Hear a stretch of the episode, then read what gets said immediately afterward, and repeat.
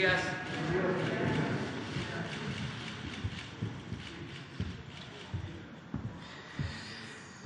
Pues vamos a iniciar la semana con el informe acerca de los precios de los combustibles. Vamos a ver también los videos sobre el avance en las obras y eh, vamos a enviar un mensaje a los trabajadores petroleros desde esta conferencia de prensa. Pues adelante. Bueno, me faltó decir que también se va a informar sobre la regularización de los vehículos extranjeros, de cómo vamos. Este, por eso Rosa Isela y el tianguis del bienestar. De acuerdo. Adelante, Ricardo. Buenos días, señor presidente. Muy buenos días a todas y a todos ustedes. Quienes quieren el precio de los combustibles, tenemos que con corte el nuevo de junio el precio de la mezcla mexicana de petróleo, 115 dólares con 98 centavos. Podemos ver en la gráfica claramente que continúa muy presionado y a la alza el mercado internacional. Por eso también aquí en México, por instrucciones del señor presidente, el incentivo fiscal es del 100% en los tres tipos de No se estará pagando en esta semana el IEPS, el precio promedio de la gasolina regular 21 pesos con 93 centavos, el promedio de la premium en el país 23 pesos con 84 centavos y el promedio del diésel 23 pesos con 23 centavos. ¿Cuáles son las tres marcas que dieron más caro la semana pasada? Winstar, Chevron y Oxogas ya se nos trepó otra vez a las careras, Oxogas, ojalá nos apoyen, sobre todo en el norte del país, volviendo otra vez a los precios promedio. Eh, las más económicas de la semana pasada fue Total, G500 y Orsan, que son aliados de los consumidores la semana pasada. Vamos ahora por tipo de combustible en las regiones, 76, esta gasolinera en Hermosillo, Sonora, 23 pesos con 99 centavos, los angelitos nomás le ganan 3 pesos con 89 centavos a cada litro, por eso tan alto el precio. Y vamos a compararlo con los 18 centavos que está teniendo de margen total en Altamira, Tamaulipas, por eso tienen un precio al público por litro de 20 pesos con 35 centavos. En la gasolina premium móvil en Monterrey, Nuevo León, la opción más cara a 25 pesos 89 centavos el litro con un margen de 3 pesos 47 centavos y franquicia Pemex en Veracruz. Veracruz tiene la más barata con el margen más bajo, 21.89 el litro con un margen de 19 centavos. En el diésel la más cara es Orsán en Coatzacoalcos, Veracruz para, el estado de Veracruz muy alto el precio, 24.99 por litro, 2.58 de margen y 18 centavos de margen, la más económica con el margen menor es de móvil en Tampico, Tamaulipas, 22 pesos con 20 centavos. Recuerden que a través de la app de litro por litro recibimos sus denuncias y quejas. La semana pasada recibimos 183 eh, denuncias y las atendimos a través de 150 eh, visitas, no se encontraron irregularidades y vamos a ver ahora en la app cómo aparece sin tomar en cuenta el margen, las más económicas, Servifácil en Coatzacoalcos, Veracruz, 20 pesos con 14 centavos el litro y Total 20 pesos con 35 centavos el litro en Altamira, Tamaulipas. Las más caras, Winstar 24 pesos con 99 centavos en Ahumada, Chihuahua y 24 pesos con 27 centavos de Valero en Tonalá, Jalisco. En la Premium, la más barata, 21.79 de franquicia Pemex en Altamira, Tamaulipas y 21.96 de franquicia Pemex en Veracruz, Veracruz, las más caras, 26.50 de Pemex en Guadalajara, Jalisco y 26.49 en Naucalpan, en el Estado de México, de Shell. Las más caras de el diésel 26.99 de la 76 en Hermosillo, Sonora y 26.49 de su gaso de Culiacán, Sinaloa, las más baratas del diésel 21.95 BP en Veracruz, Veracruz y 22.18 de franquicia Pemex en Veracruz, Veracruz. También seguimos revisando que de preferencia no cobren los baños y los mantengan limpios. En el tema de gas LP, tenemos que si convertimos a pesos y a kilos, el precio internacional con corte el 8 de junio sería de 28 pesos con 38 centavos, mientras que el promedio del gas para cilindros por kilos en las 145 regiones del país es de 24 pesos con 48 centavos. Esto es para cilindros de gas. El mismo 8 de junio convertido a litros y a pesos, 15 pesos con 15 centavos el litro es el precio internacional, 13.20 es el promedio de las 145 regiones. En ambos casos sigue funcionando esta política de precios máximos que ha establecido el gobierno de México. Eh, vamos ahora a ver que siguen apareciendo afortunadamente aliados de los consumidores que dan por abajo del precio máximo de la región. Hay casos en Hidalgo, Oaxaca, Coahuila, San Luis Potosí, Estado de México, Michoacán, Sinaloa y Zacatecas. Un ejemplo, gas premium en Tepeji del Río Hidalgo tiene un precio al público por litro de 12 pesos con 30 centavos, cuando el precio máximo de la región es de 13 pesos con 78 centavos, un peso, poquito más de un peso de diferencia en favor de los consumidores. Y si lo vemos ahora para cilindros de gas por kilo, también hay ejemplos en Oaxaca, en Chiapas, en Michoacán, en Yucatán, en Quintana Roo, Zacatecas, Hidalgo y Guanajuato. Uno de ellos, Flama Azul, en San Andrés, en Oaxaca, tiene un precio de 22 pesos 97 centavos al público por kilo, mientras que el precio máximo es de 25 pesos con 57 centavos. Muy buena la diferencia, más de 3 pesos de diferencia en favor del consumidor. Eh, hicimos constataciones y eh, visitamos 614 la semana pasada expendedores de gas, todos cumpliendo eh, con los precios máximos y no encontramos ninguna irregularidad en el tema de kilos o de litros completos.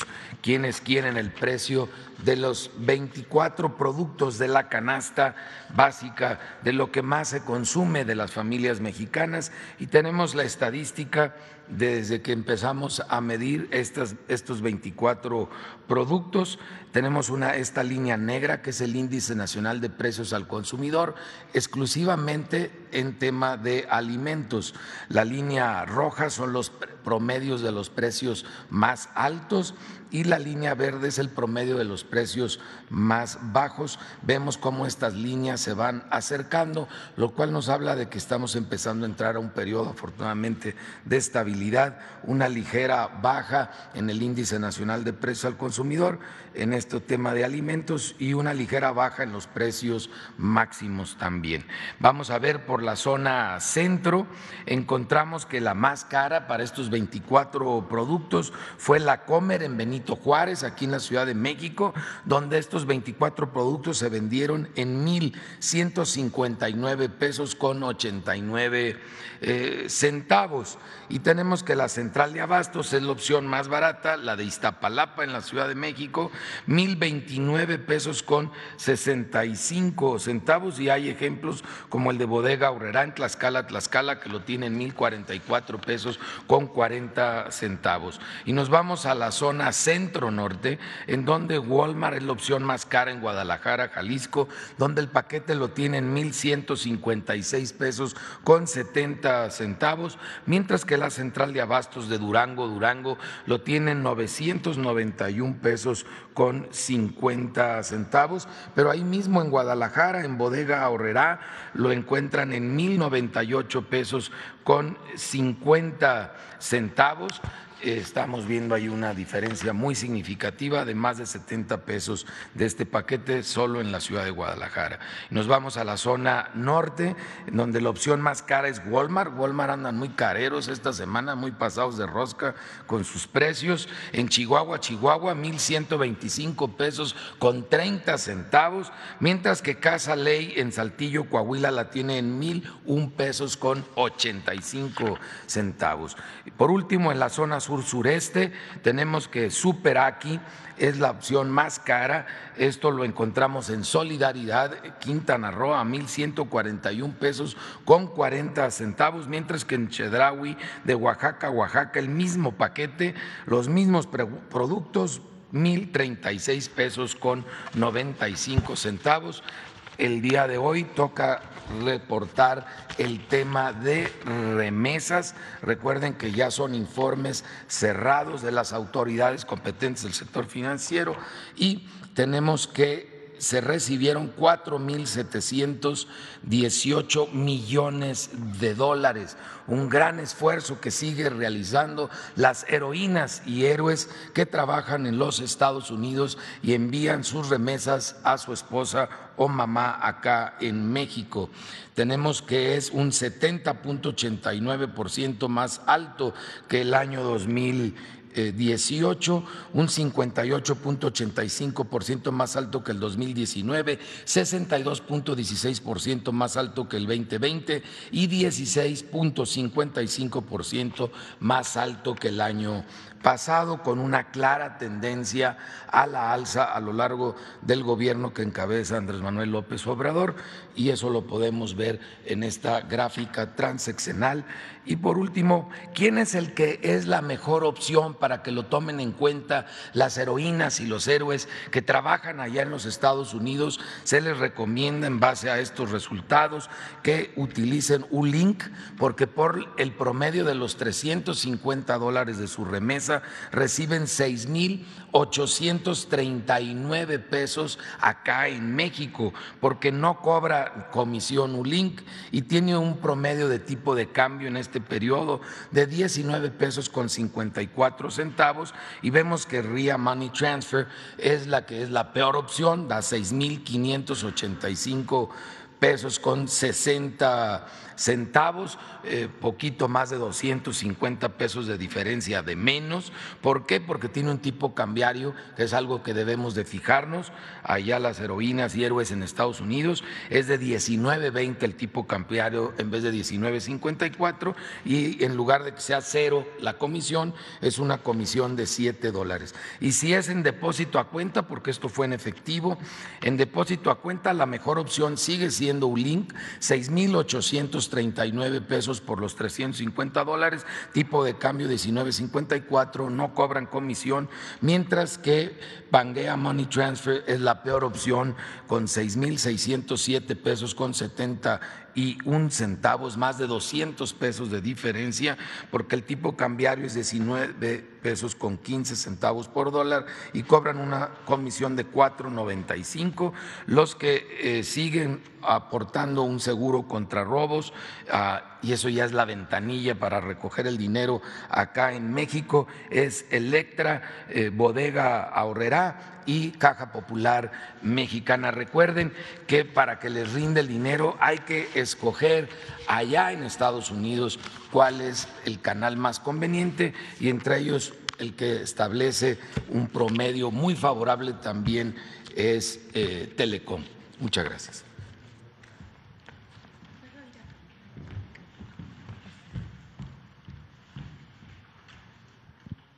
Muy buenos días a todas y todos. Con su permiso, señor presidente, eh, tenemos la actualización del informe sobre la regularización de los autos extranjeros que no tienen una legalidad en el país. Así decir que por instrucción presidencial, desde el pasado 27 de febrero, eh, se está ya en un programa intensivo de regularización de vehículos de procedencia extranjera. Esto para asegurar primero la parte de eh, todo lo que tiene que ver con la política de seguridad para que todos los vehículos estén perfectamente identificados ante la comisión de cualquier delito. El otro, pues obviamente para dar certeza al patrimonio de las personas que tienen en posesión estos automóviles. ¿Quiénes son las instituciones participantes? Fundamentalmente eh, es la Secretaría de Seguridad a través de las mesas de paz y a través del Secretariado Ejecutivo participa el Repube y por supuesto la Secretaría de Hacienda en donde está el SAT y también la Agencia de Aduanas. También eh, son 12 estados los que participan, Baja California, Baja California Sur, Chihuahua, estado de Coahuila, también Durango, Michoacán, Nayarit, Sinaloa, Sonora, Tamaulipas y Zacatecas. Y a partir del próximo lunes estaríamos en el estado de Puebla, de acuerdo a su instrucción, señor presidente. Adelante. También eh, eh, decir la información del 19 de marzo al 11 de junio. A la fecha se han regularizado 116.036 vehículos que ya tienen sus documentos en regla. También se han agendado 304.460 citas y también hay ya en operación 77 módulos que se pueden ver aquí en el mapa y 173 carriles ya también operando. Insisto, son 12 de los dos estados están operando y el próximo lunes será Puebla. Aquí está el cuadro con los módulos que están en operación, con las citas generadas en el sistema y los autos regularizados hasta el momento, para un total de 116 mil, siendo el estado de Sonora el primer lugar con 25 mil 513, también muy importante el estado de Chihuahua con 21 mil 377 y Baja California con 17 mil 15, entre otros. Adelante. Eh, ¿Qué se necesita recordar? Son tres pasos. Generar una visita a través del sitio web www.regularizaauto.sspc.gov.mx. Segundo, se tiene que realizar el pago de 2.500 pesos mediante una línea de captura y eh, acudir el día y la hora de la cita con los requisitos para que las personas no estén esperando a veces a altas temperaturas, sobre todo en el norte del país. Adelante. El monto recaudado, también informar, señor presidente, que van 290 millones que hasta la fecha eh, han eh, sido erogados por los usuarios de este programa. Y eh, ya Chihuahua, bueno, Baja California ha alcanzado más de 42 millones, Chihuahua más de 53 y en el caso de Sonora 63 millones y Zacatecas 34 millones. Lo digo en números redondos, pero está para que cuando así usted ya lo instruya, el SAT pueda ir eh, proporcionando estos recursos que como usted lo ordenó son recursos que van a ir a dar a la pavimentación en las calles de los municipios eh, que eh, contemplan estas entidades. Adelante. Algunos de los módulos que se han instalado, aquí está en Los Mochis, en Morelia, adelante, en Tepic, en Hermosillo, en Tijuana, en Zacatecas y también tenemos otro de Culiacán, donde estuvimos recientemente con el señor gobernador en la supervisión de uno de los módulos. Adelante. Este, este sería el reporte por este programa. Eh, vamos a Tianguis del Bienestar. Eh, en Tianguis del Bienestar, recordar que participa la Secretaría de la Defensa Nacional, también participa la Secretaría de Hacienda, la Función Pública y la Secretaría de Seguridad, coordina los trabajos con el apoyo del INDEP, del SAT, de aduanas y actualmente en el estado de Guerrero, Veracruz, Oaxaca y Chiapas. Adelante, por favor. Eh, por instrucciones del presidente de México, se inició en el mes de marzo de 2021 este trabajo para la acción eh, institucional Tianguis del Bienestar, para implementarse en los municipios más alejados y con mayor necesidad en los estados de Veracruz, eh, Guerrero, Oaxaca y Chiapas. A partir del 11 de agosto se dio inicio con este programa que consiste en la entrega de bienes decomisados o incautados y que son se entregan de manera gratuita y son artículos completamente nuevos y en buen estado. Y uno de los principales objetivos es recordar que es devolverle al pueblo lo que por derecho le corresponde. Adelante. En este esfuerzo participan el secretario particular del señor presidente, la Secretaría de la Defensa Nacional, la Secretaría de Hacienda, eh, la Secretaría de la Función Pública, que siempre está en la vigilancia del programa, la Guardia Nacional, los gobiernos estatales, los gobiernos municipales y las autoridades locales. Adelante. Eh, aquí está un cuadro resumen eh, en Guerrero, los municipios, las comunidades, las familias y los bienes entregados, también en Veracruz, en Oaxaca en la primera vuelta y en Chiapas, donde estamos actualmente, ya se ha cubierto los municipios de Tenejapa, La Rainsar, Huixtán y San Juan Cancuc.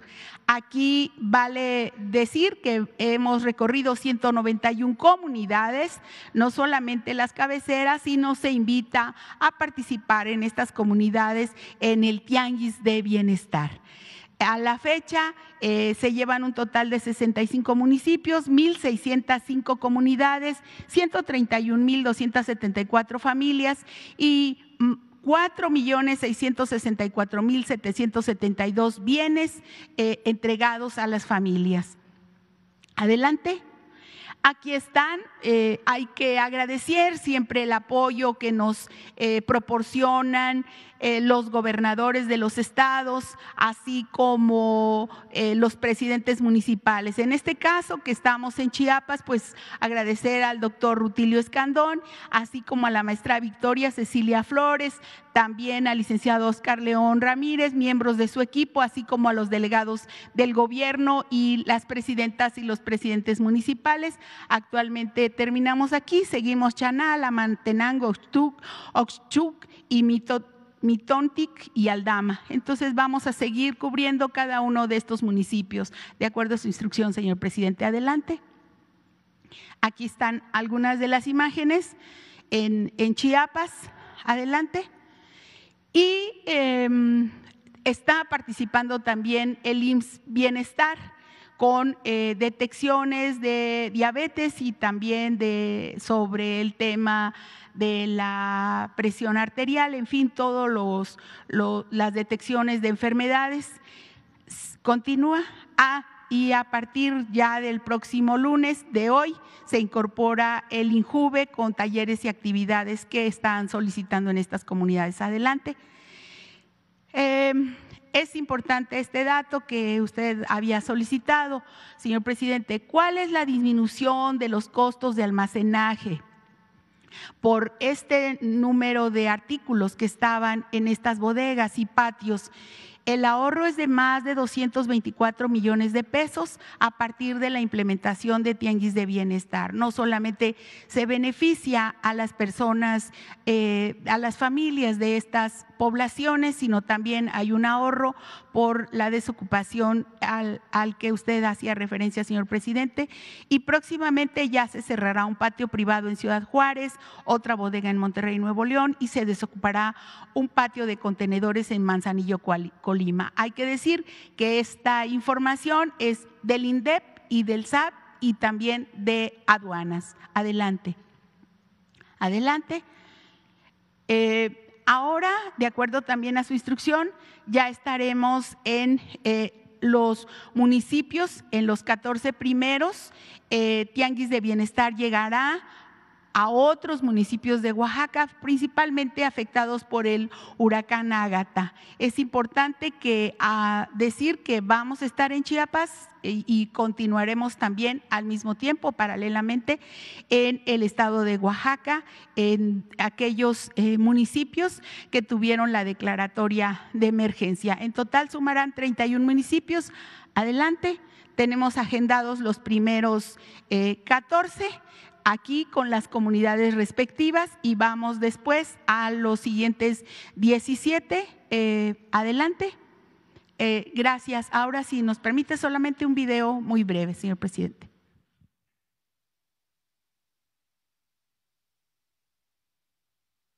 Colayaltic, Teagualil, de bienestar.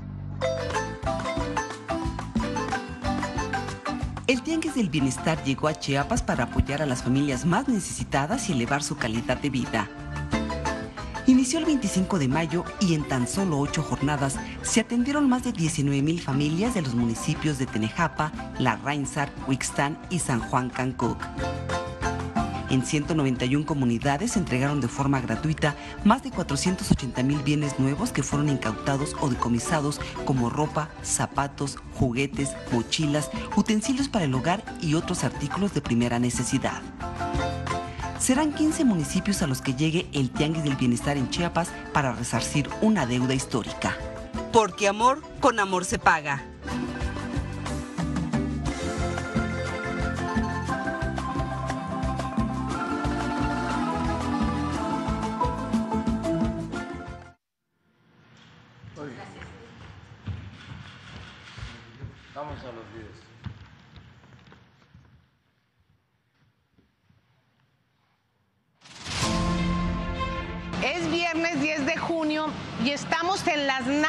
Los talleres de mantenimiento de la refinería. Este es el taller de soldadura y pailería.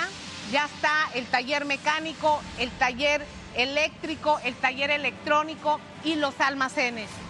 Ya estamos aprovechando, la gente ya está haciendo aquí el trabajo que estamos llevando la tubería hacia los racks. Esta semana arribó al puerto de Dos Bocas la embarcación Jumbo Kinetic con los módulos de calentadores a fuego directo para la planta reformadora de naftas y se llevaron a cabo las maniobras de descarga y traslado de los equipos para preparar su montaje.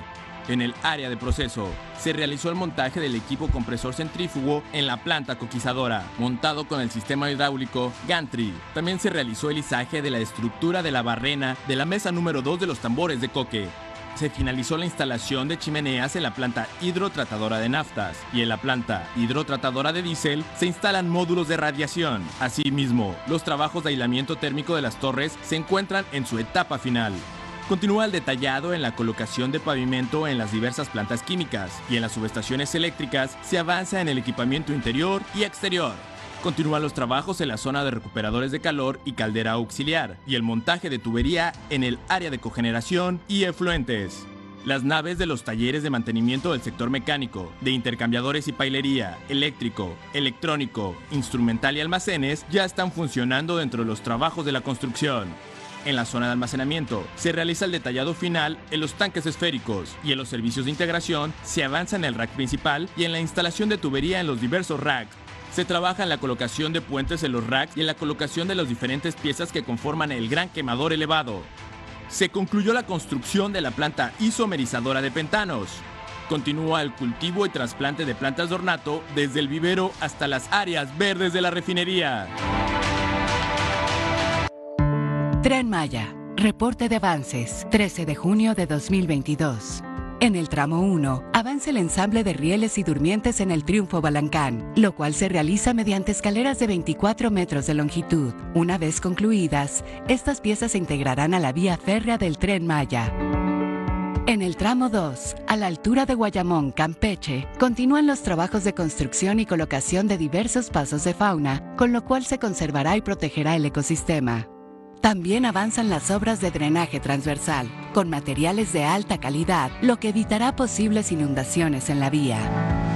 En el tramo 3, cerca de las localidades de Xtepén y Tebek del municipio de Humán, Yucatán, avanza la cimentación de un viaducto de 128 metros que permitirá el paso del tren por la parte superior para no afectar el tránsito de vehículos en la carretera Mérida-Campeche. En el tramo 4, en el entronque Pisté de Yucatán, siguen adelante los trabajos de un paso inferior vehicular que también será necesario para el paso del tren en armonía con la circulación de vehículos. Como parte de las obras complementarias a la vía férrea, avanza la construcción de un nuevo edificio donde se ubicarán oficinas, caseta de policía, sistema de controles y área de servicios en la plaza de la caseta de cuota Chichen Itza, ya son más de 110 mil los empleos generados en el sureste de México por el proyecto del tren Maya. El tren Maya avanza.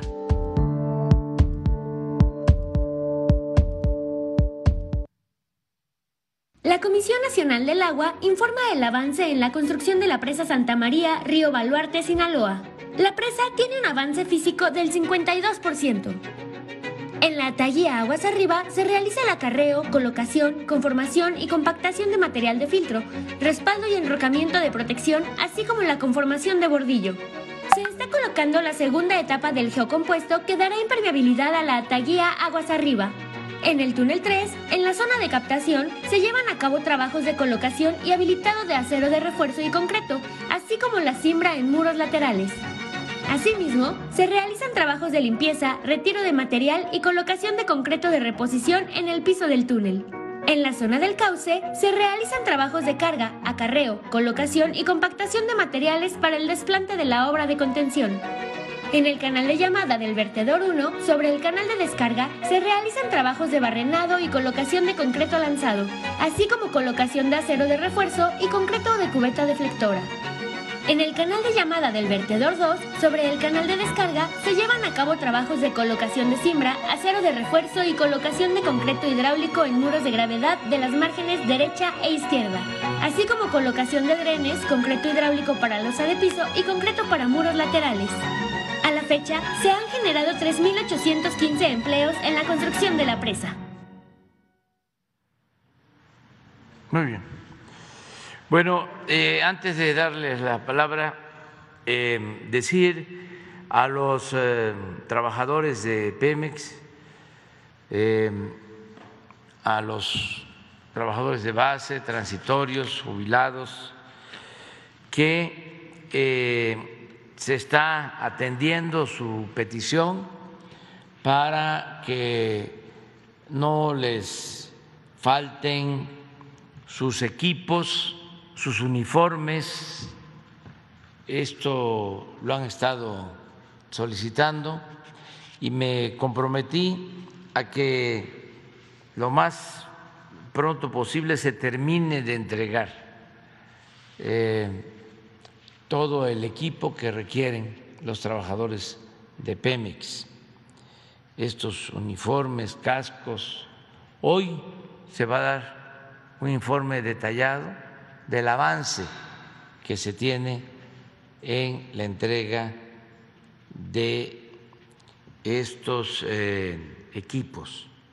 Y también eh, informar que va a continuar la basificación de trabajadores transitorios. Solo que nos estamos poniendo de acuerdo con los eh, dirigentes sindicales, aprovecho para exhortarlos, llamarlos a que se acepte el que se vaya basificando primero a quienes tienen más antigüedad que no haya recomendados, que no haya influyentismo, mucho menos que haya corrupción en la entrega de las plazas, de las bases. Hay transitorios que tienen 20 años o más. Y merecen eh, tener su base. Entonces, hay una página de Pemex, no sé si la tengan, es eh, en Pemex más bienestar laboral, si no, les entrego el documento y ustedes este, lo ponen.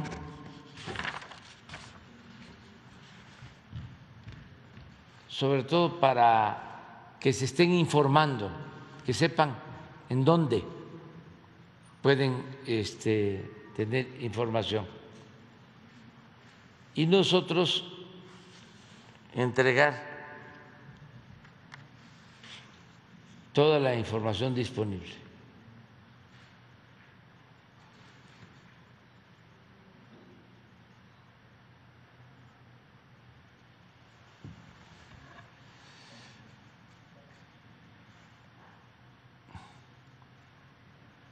Esto.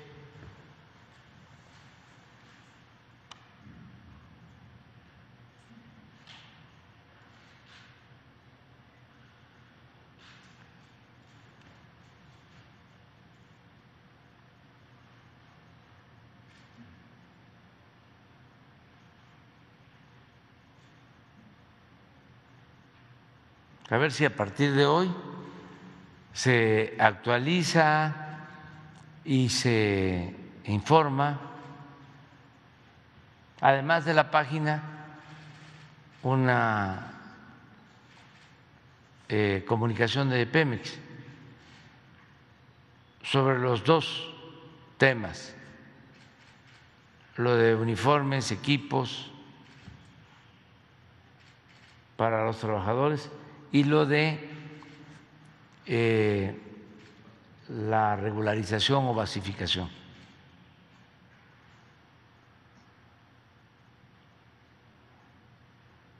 Y el exhorto a los dirigentes sindicales para que nos ayuden.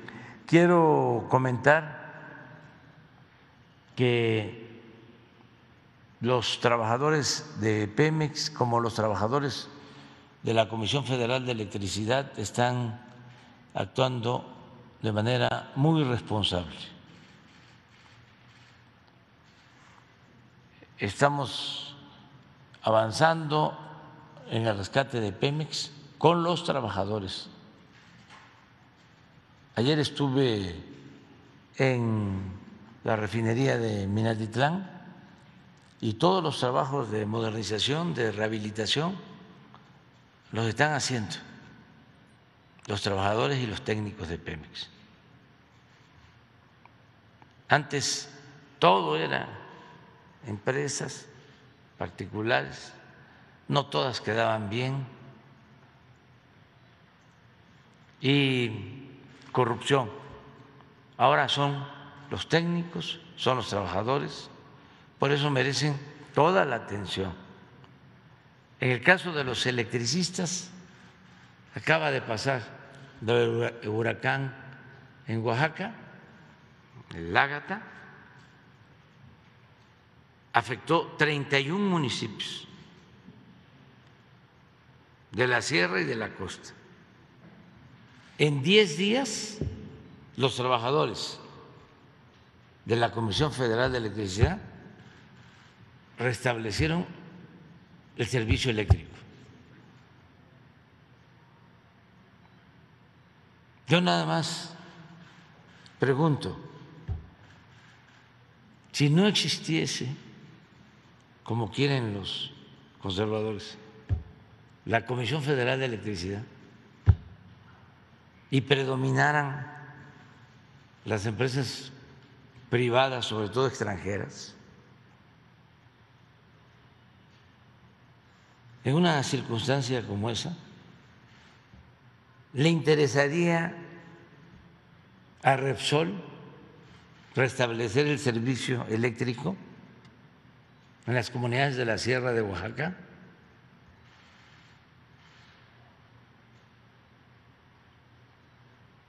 Es fundamental tener estas empresas públicas.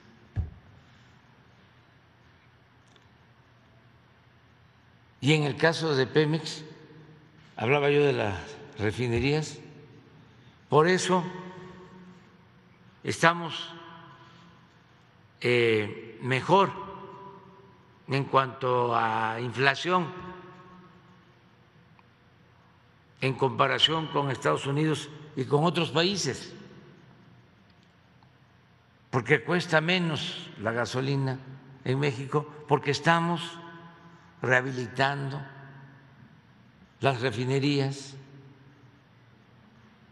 y esto por los trabajadores y por los técnicos. Aprovecho también para informarles que se tomó la decisión de comprar la parte de Shell de la refinería Deer Park y ya es de la nación. ¿Saben cuánta utilidad ha tenido esa refinería desde que se compró? 400 millones de dólares. Este año se paga.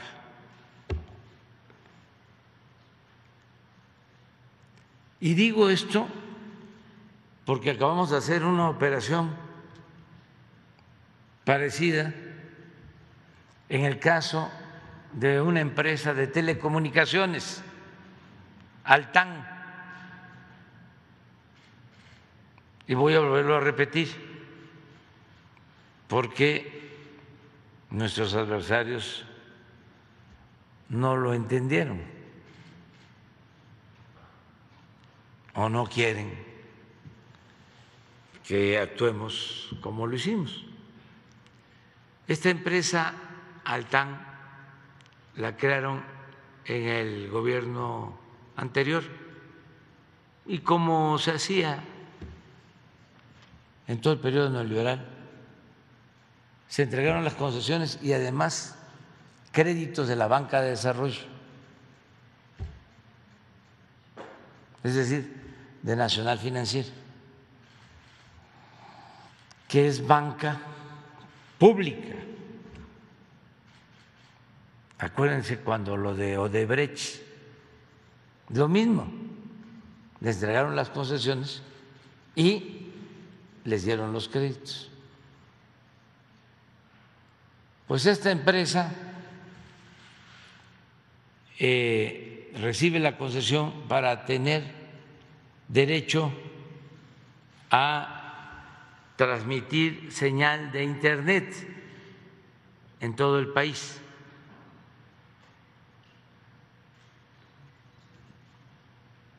Y empiezan a tener dificultades financieras y tienen eh, compromisos con otras empresas de venderles el servicio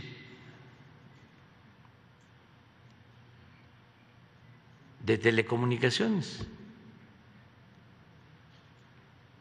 Es una asociación. Y también es una red que ya tiene un alcance del 70 por ciento a nivel nacional. Y nosotros tenemos el compromiso de que haya Internet en todos los pueblos de México. Y se nos ha dificultado porque no hay la infraestructura suficiente.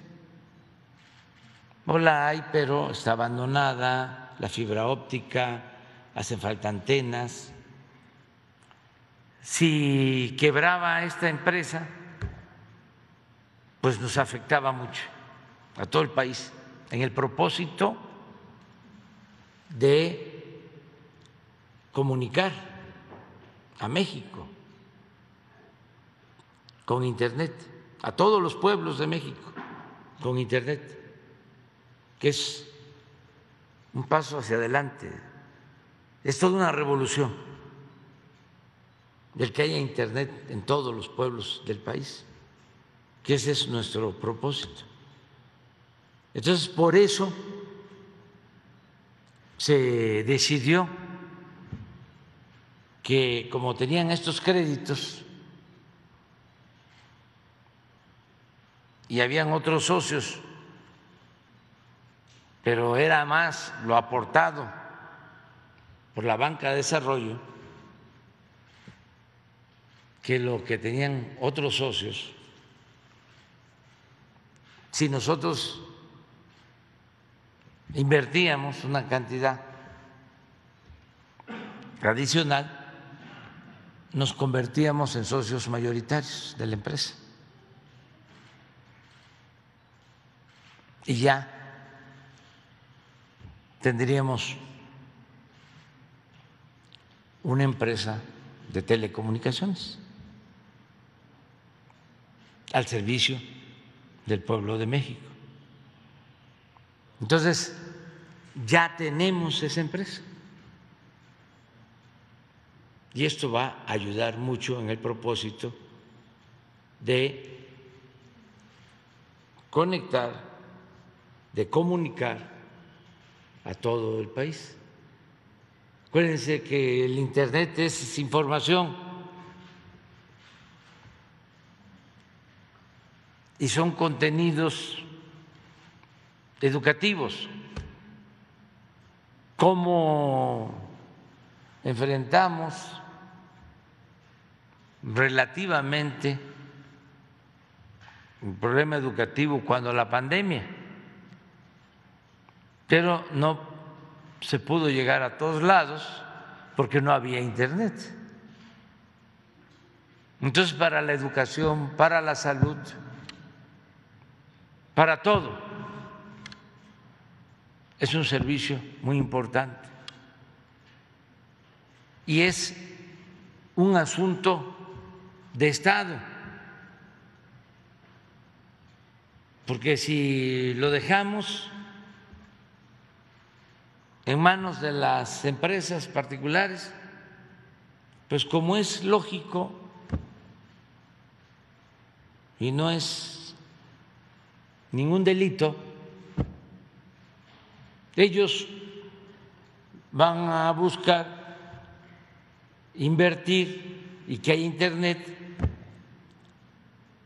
en donde están los clientes, las grandes ciudades lo que pasaba antes de la nacionalización de la industria eléctrica. Los pueblos no estaban electrificados porque no les convenía a las empresas invertir en las comunidades marginadas. Por eso se tomó la decisión de nacionalizar la industria eléctrica. Y por eso ahora el 96% de los pueblos de México tienen energía eléctrica. Si no, no contarían con este servicio. O eh, no se tendría el auxilio de la Comisión Federal de Electricidad en caso de desastres para el restablecimiento de la energía eléctrica. Entonces ahora, pues ya tenemos esta empresa eh, de todos los mexicanos. Desde luego es una sociedad, pero eh, con participación mayoritaria de la administración pública del Estado. El informe lo va a dar la Secretaría de Hacienda esta semana. Lo digo porque eh, ya hay la oposición de un rescate, este, ya salió hasta en el país, este, Lore de Mola, todos somos Loret. Este, entonces, vamos a, informar exactamente sobre toda la operación. Va a estar con ustedes el secretario de Hacienda. Estoy muy contento por esta operación porque así vamos a poder asegurar que haya comunicaciones y además otra cosa, que haya competencia. Para que los precios no se vayan a las nubes, que no haya monopolio. ¿Se acuerdan cómo crearon todo el andamiaje de las llamadas reformas estructurales, la reforma en comunicación, como la reforma educativa, como la reforma fiscal, como la reforma energética. Y todo para beneficio de las minorías. En el caso de las comunicaciones decían, para que no haya monopolios y crearon organismos autónomos, todos los organismos autónomos, casi todos, dominados por las grandes corporaciones. Se suponía que era para evitar el monopolio y terminaron manejando los organismos autónomos empleados de las corporaciones.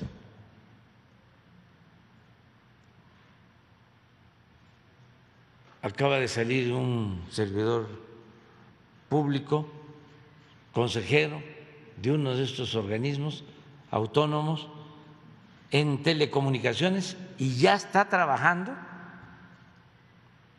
en una corporación de telefonía.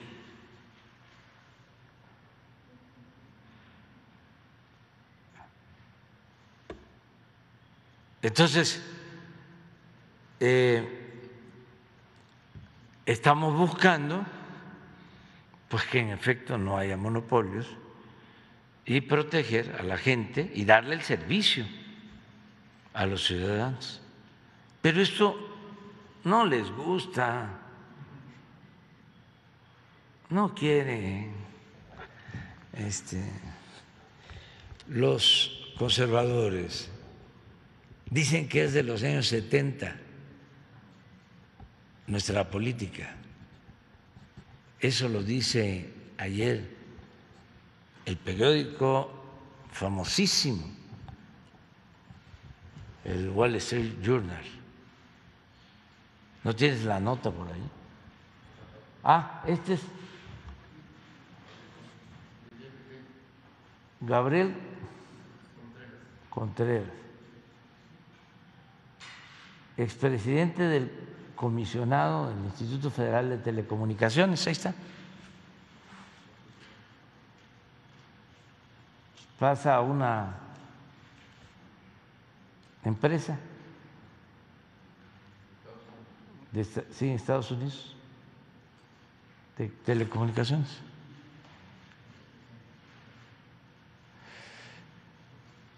Pero ¿se acuerdan eh, ¿cuánto se habló de esto? Como de las reformas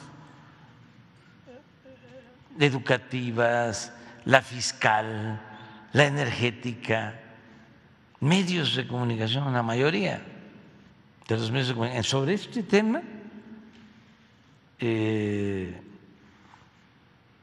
dedicó muchísimo tiempo a entrevistar a expertos Carmen Aristegui. ¿Y en qué terminó todo? Todo fue una farsa, una simulación.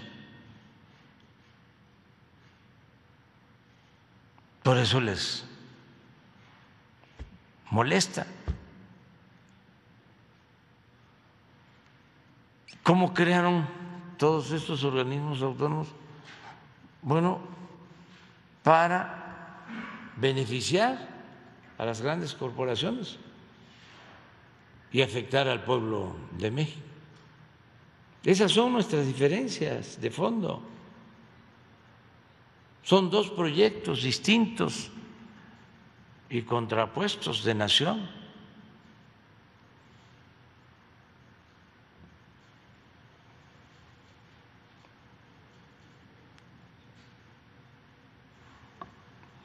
No sé si tienes el Wall Street Journal. ¿Es hoy? ¿O ayer? Sí. Bueno, es casi todos los días. Sí. Ahí está.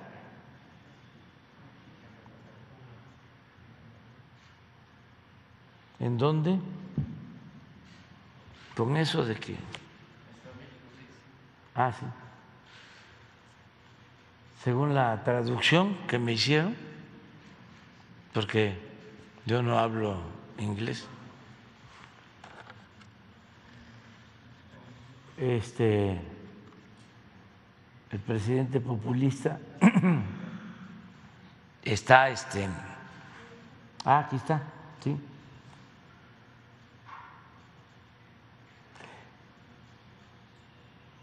Esto es en defensa de Iberdrola.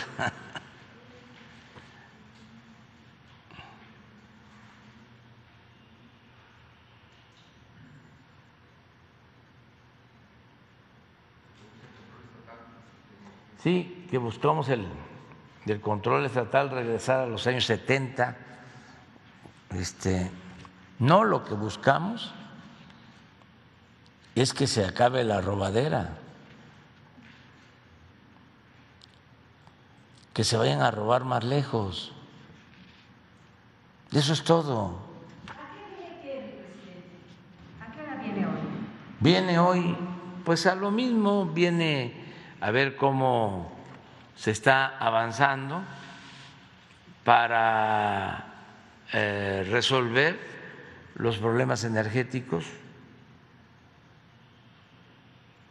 Estados Unidos tiene un grave problema porque ya está a más de cinco dólares el galón de gasolina promedio. ¿Y saben por qué están padeciendo esa crisis en Estados Unidos y en otros países? Porque los especuladores, los que manejan los mercados financieros y los expertos a través de los medios de información, vendieron muy por adelantado el que ya no se iba a utilizar el petróleo.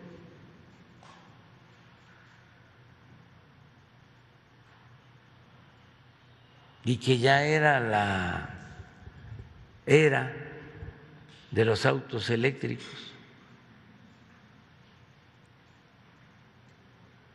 Y se dejó de invertir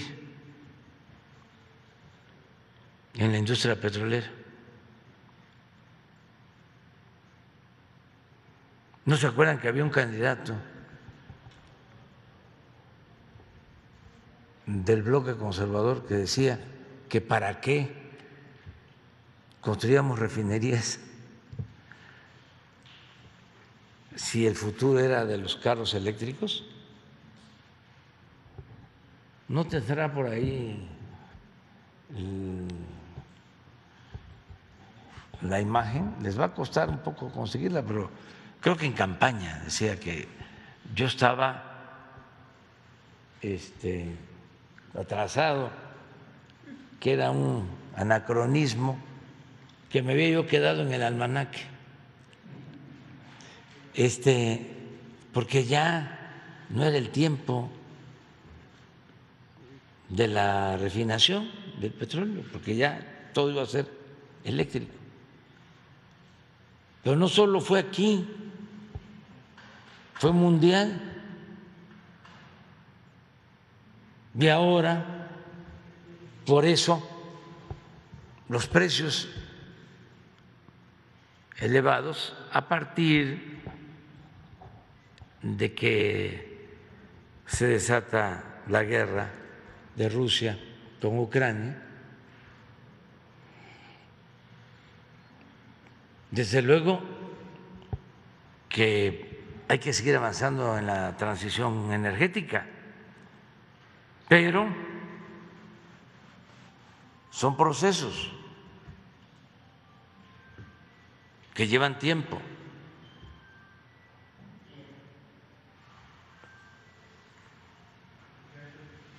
Entonces, este, a ver, ya lo tiene, a ver. Es que hace falta refrescar la memoria porque si no, ni modo que con Carmen Aristegui van a escuchar esto. Y no es que la traiga con Carmen Aristegui, es que está involucionando. Estaba yo recordando de que Carmen Aristegui se formó con Pedro Ferriz. Esto para los jóvenes, pues.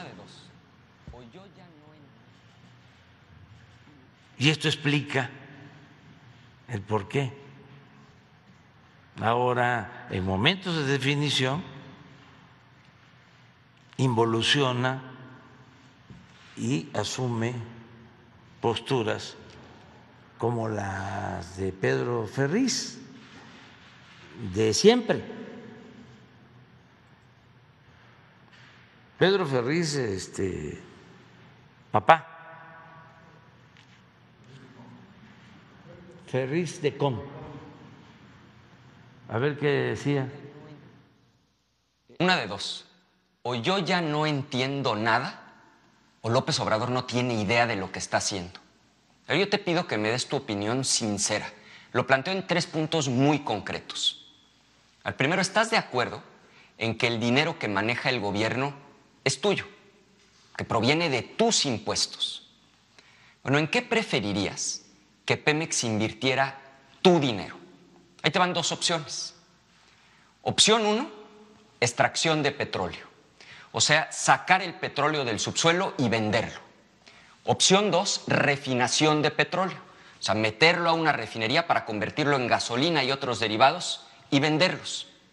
Pues como una persona inteligente, seguro me vas a decir, pues déjame ver cuál es el margen, es decir, la ganancia en cada una de las dos opciones.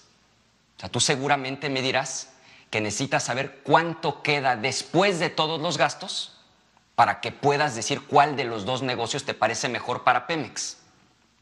Pero para no complicar las cosas, y que más los empleados de López Obrador no digan que estamos manipulando las cifras, yo voy a usar los números que el propio López Obrador nos ha dado. Extrayendo y vendiendo petróleo, Pemex gana 50 dólares por barril. Refinando petróleo, en el mejor de los casos, Pemex gana 3 dólares por barril. Y conste que son sus datos los que estoy usando cuesta 14 extraerlo y se vende en 65, 51. Y esa es utilidad, porque no se le paga renta a la naturaleza, es extractivo, todo es ganancia. Y en cambio, refinando petróleo, y aquí están los estados financieros de Pemex, en sus propios números, la ganancia es muchísimo menor, 3 dólares por barril. Que digo, en realidad es bastante menos, pero por ahora vamos a dar por buenos sus datos. Carlos Elizondo, un exdirector del CIDE, exconsejero de Pemex, lo ha explicado de manera impecable. Ahora, no hay que ser una eminencia como Carlos Elizondo para entender que ganar 50 es más que ganar 3. Pero López Obrador no lo entiende. O sea, le está metiendo todo el dinero a comprar una refinería en Estados Unidos y a construir una refinería en Tabasco, que por cierto se volvió a inundar y es un total desastre. Pero espérate, se pone peor. Va el segundo punto. Todo mundo sabe que el petróleo va de salida, no lo digo yo. Las marcas de coche que tú conoces, Chevrolet, Ford, Volkswagen, Toyota, Honda, ya anunciaron la fecha en la que no volverán a ser un vehículo de gasolina. O sea, todos van a ser eléctricos. Canadá, Inglaterra, Alemania, Francia, muchísimos países ya también fijaron la fecha en que estará prohibido que se venda un vehículo de gasolina. No hay duda. El petróleo va de salida.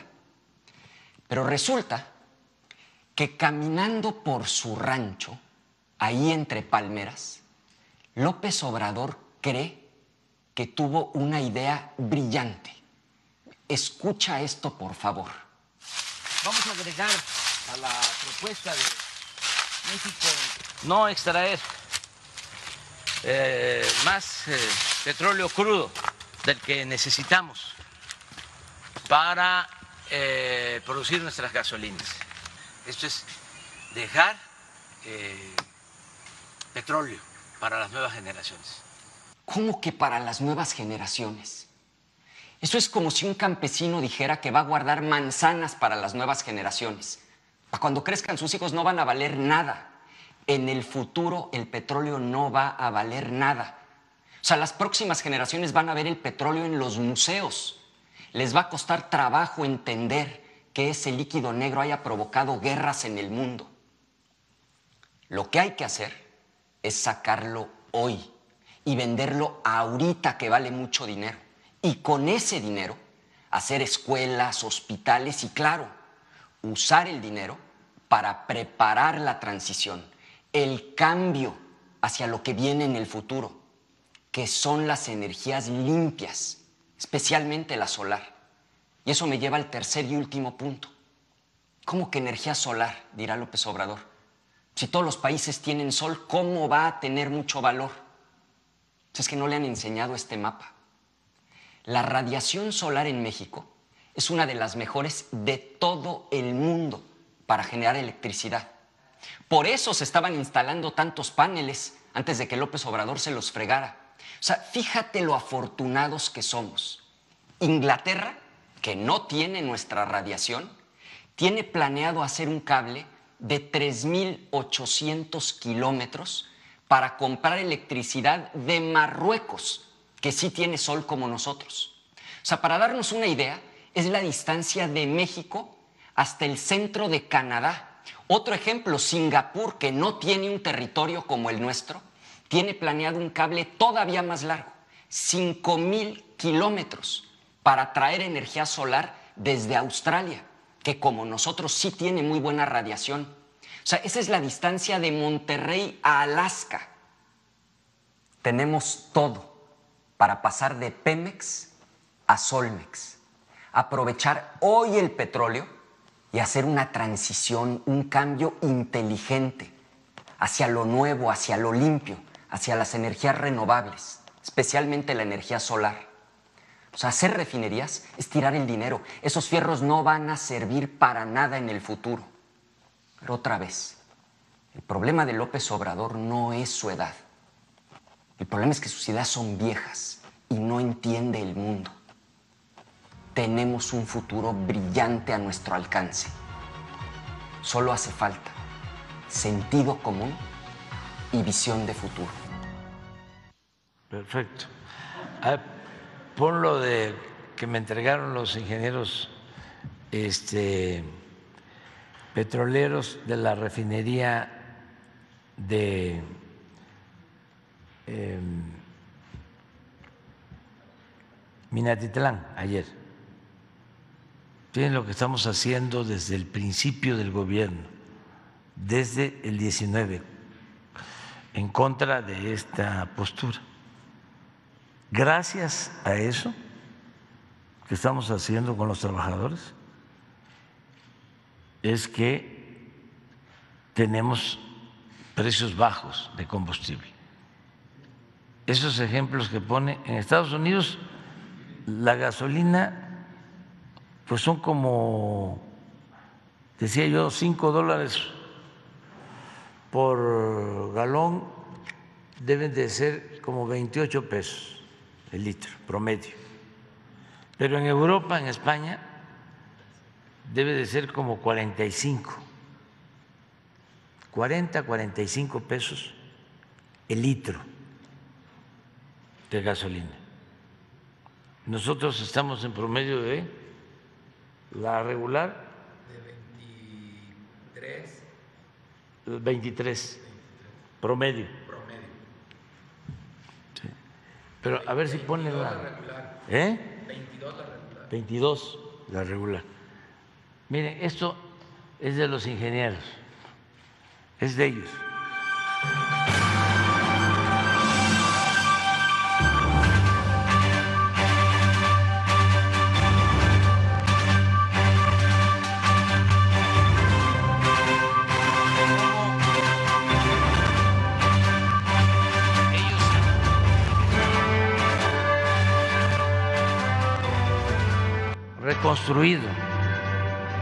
Lo que nos dejaron.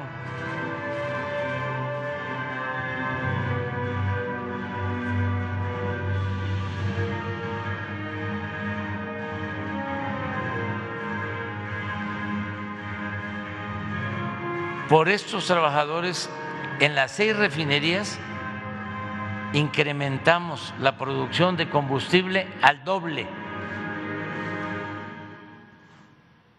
Miren cómo estaba.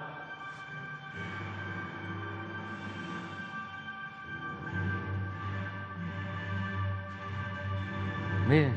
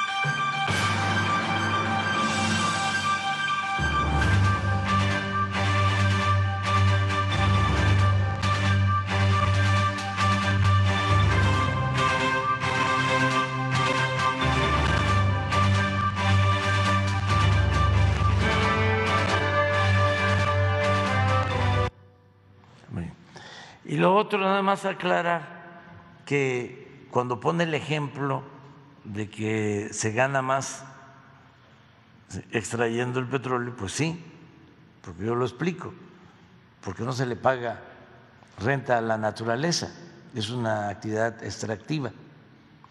Pero esos 50 dólares, ¿sí? también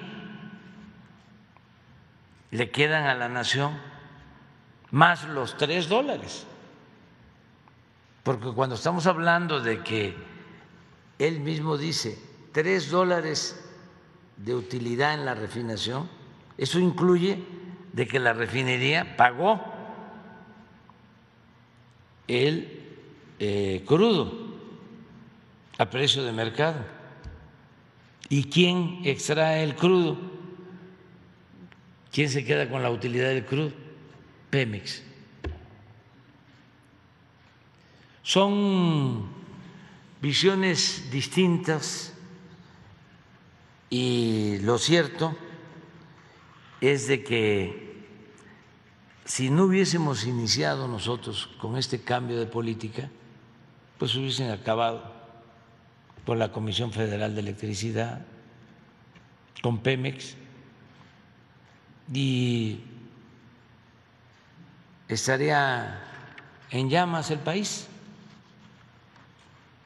Que imagínense eh, sin gasolina, dependiendo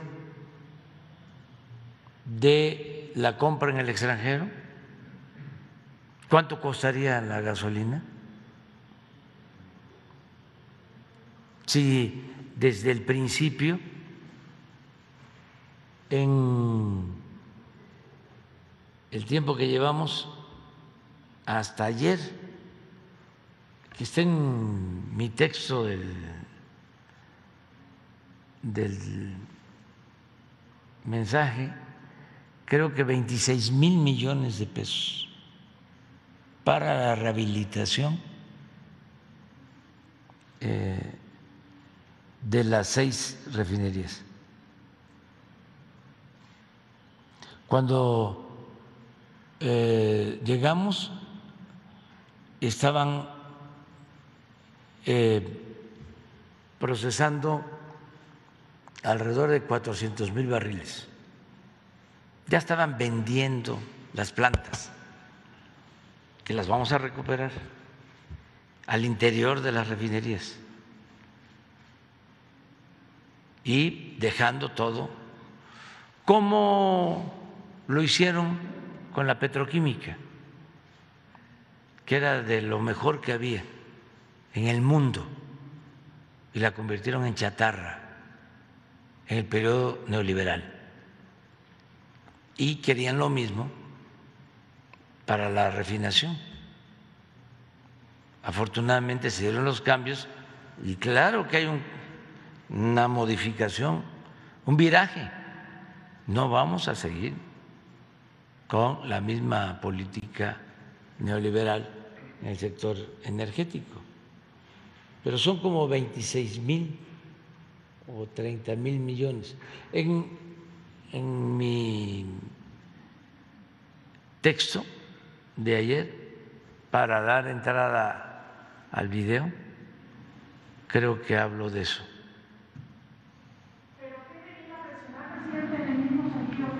No, no, no, no, no. Es una gente muy este, decente, una persona respetuosa. 37 mil millones. Es lo que hemos invertido hasta ayer en la rehabilitación. Pero no solo eso. Eh, vamos a inaugurar una primera etapa. También este, lo adelanto, va a iniciar un proceso de prueba en la refinería de Dos Bocas. ¿Cómo inició un periodo de pruebas cuando hicieron la última refinería? Que fue en Salina Cruz hace un poco más de 40 años. La iniciaron y llevó como seis meses, ocho meses que ya empezara a producir este, de manera óptima. Pues nosotros vamos a iniciar un proceso el día primero que va a llevar posiblemente seis meses para que ya tengamos capacidad para procesar 340 mil barriles diarios. Y también, porque el propósito es no comprar las gasolinas en el extranjero. La lección, esto para los jóvenes, es que se logre la autosuficiencia energética y la autosuficiencia alimentaria. Producir en México lo que consumimos, eso nos protege.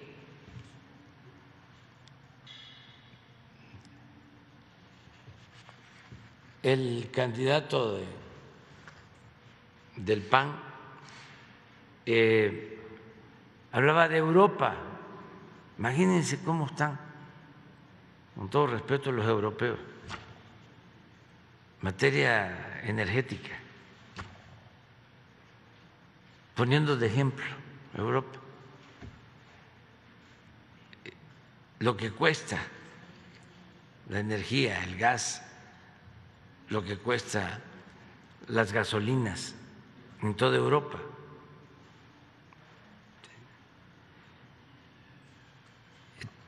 Porque no producen.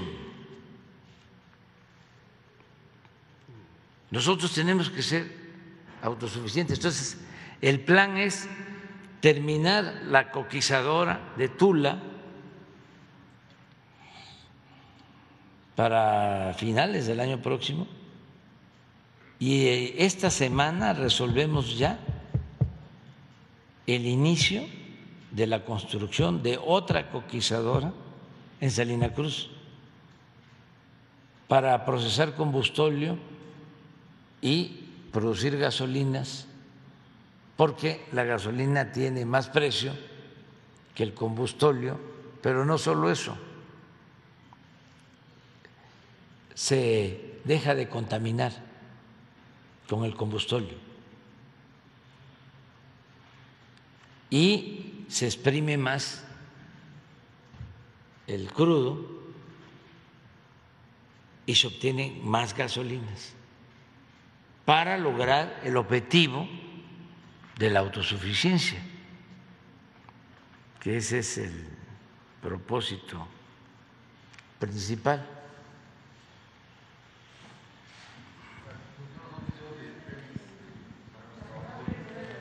¿Cómo?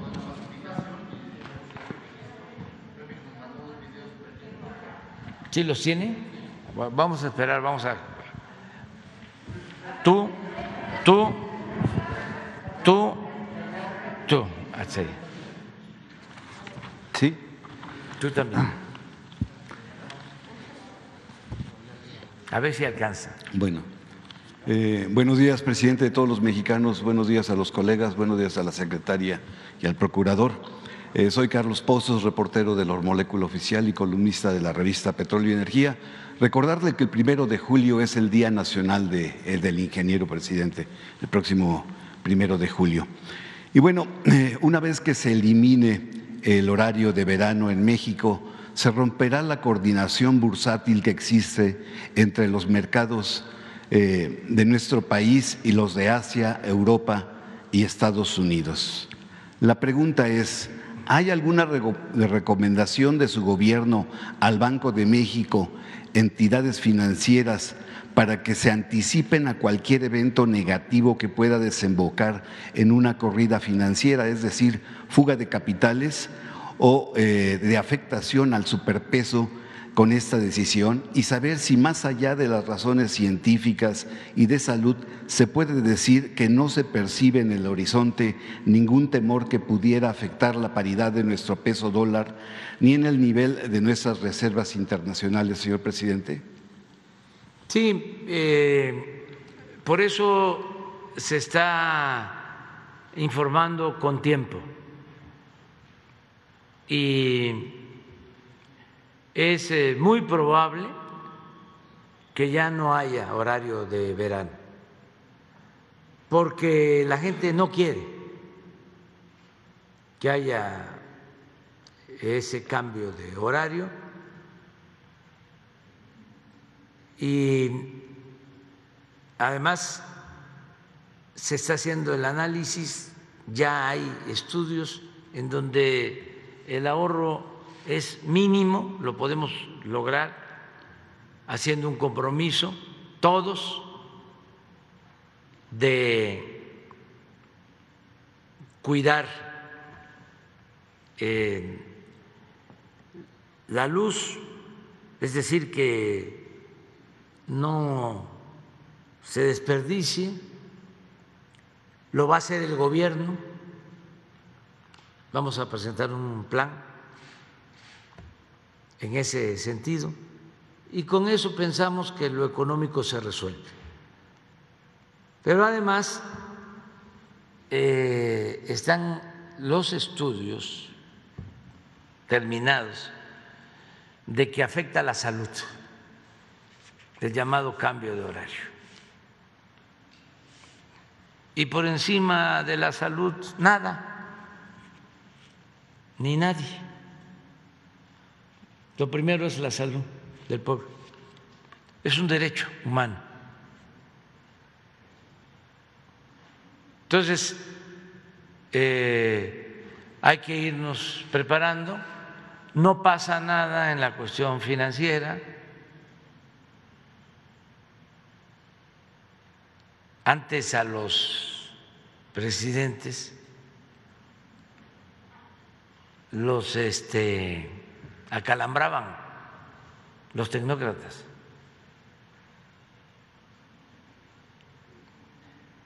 Les decían, esto no se puede hacer porque va a haber devaluación.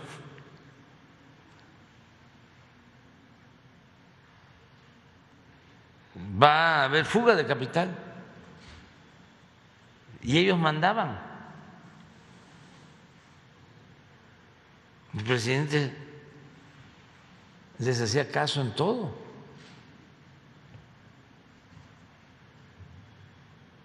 Nos tenían como pelele.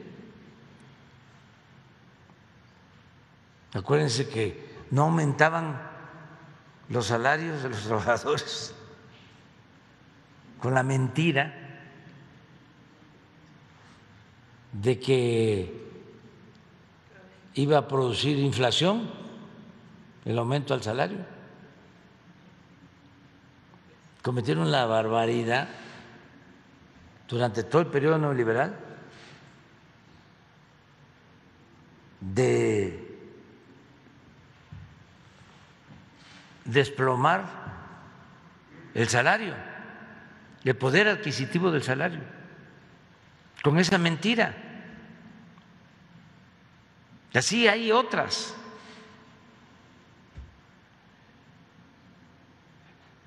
A ver si no tienes lo de la caída del salario en el periodo neoliberal con eh, la excusa, el pretexto, la mentira de que iba a haber inflación. ¿Cuánto tiempo engañaron con eso? Más de 36 años. Sí. Entonces, lo mismo, si quieren decir ahora, este, se va a caer la bolsa, eh, va a haber inflación si hay cambio en el horario. No, no, no, no pasa nada. También cuando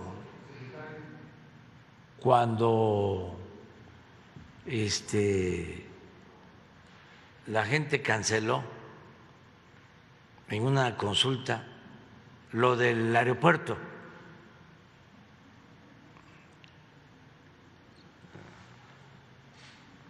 hasta Lore de Mola, ¿cómo se llama? El Chumel. Sus pronósticos, hubo uno de ellos que dijo, les recomiendo comprar dolaritos, porque si viene la devaluación, se va a ir a 30 o a no sé cuánto el peso. Miren lo que hicieron con el salario, con esa mentira. La otra mentira, así eh, monumental, el que eh, no entraban los jóvenes a las universidades porque reprobaban el examen de admisión.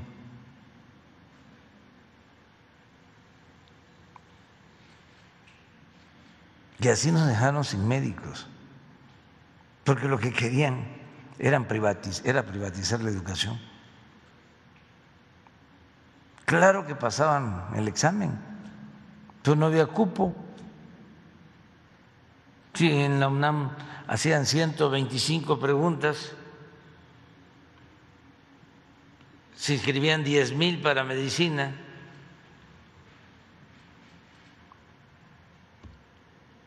Decían, pues nada más vamos a tener para mil,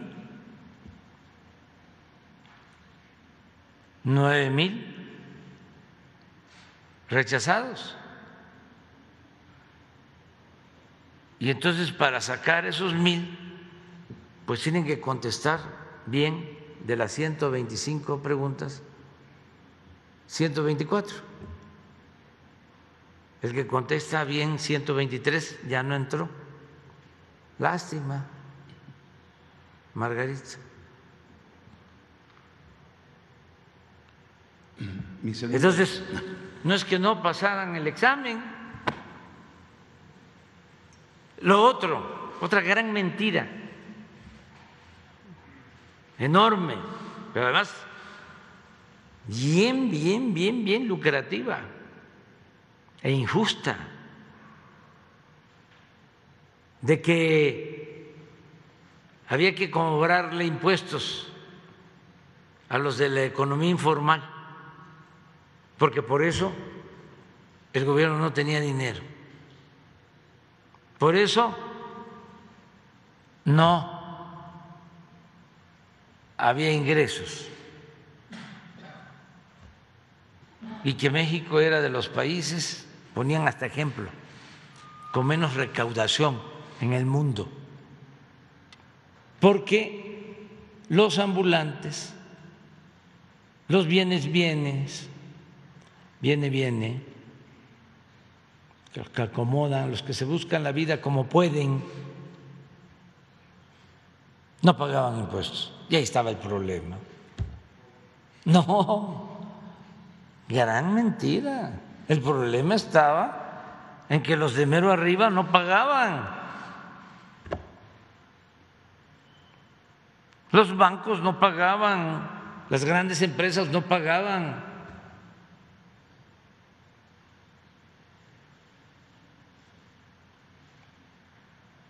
Hay quienes este, hasta ahora están pagando. Llevaban como 50 años sin pagar impuestos. Los más grandes, porque existía la condonación de impuestos, se legalizaba el regresarles los impuestos. O estaba legalizado regresar los impuestos.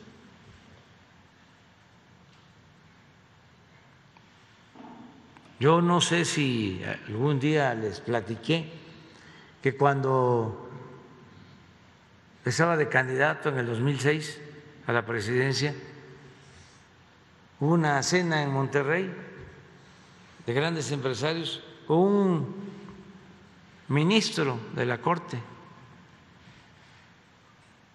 que lo conozco, ahora ya no tengo relación con él, y lo invitaron a platicar y a preguntarle que si cómo era yo. Y ya le dijo, pues todo eso que se dice no es cierto, ¿no? de que es este autoritario, de que es eh, eh, como los personajes ¿no? que, que cuestionan. Eh, nada de eso es cierto. No, no, no, no, no, eso ya lo sabemos. Bueno, que no es un peligro pues para México. No, eso ya lo sabemos. Si nosotros damos dinero para eso, para la campaña, eso ya lo sabemos. No, lo que queremos preguntarle es qué va a pasar con lo del pago de impuestos. ¿Cómo es para eso? Ah, pues yo creo que sí se va a tener que pagar impuestos. Y por eso no querían. Cuando el asesinato injusto de don Eugenio Garza Sada, el presidente Echeverría, como había mucho enojo, sobre todo en el sector empresarial, en Monterrey, les dio como concesión un sistema que se conoce como consolidación fiscal, por el cual legalmente no se pagaba impuestos, porque si tenían una empresa exitosa con utilidades y tenían que pagar impuestos por esas utilidades, para no pagar nada, creaban dos, tres, cuatro empresas en donde perdían. Y en el balance no había utilidad y por lo mismo no pagaban impuestos. Eso desde Echeverría. Y luego, y luego lo de la condonación, eh, cuando se creó el problema de Miguel Alemán Hijo con el SAT, me decía la directora del SAT que se burlaban los eh, más grandes, pues decía, si todos sabíamos de que era cosa de ir a hacer el trámite para que nos condonaran los impuestos. ¿Cómo fue que él no hizo eso? Porque era un asunto legal la condonación de los impuestos.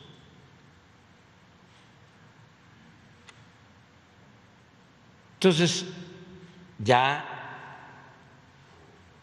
todos tienen que pagar se acabó la condonación de impuestos.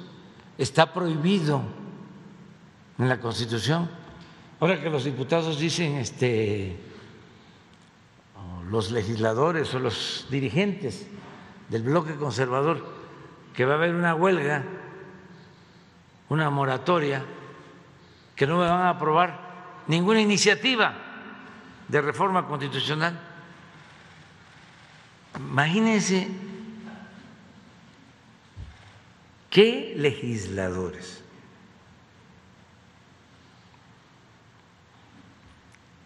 ¿A quién perjudican? Al pueblo.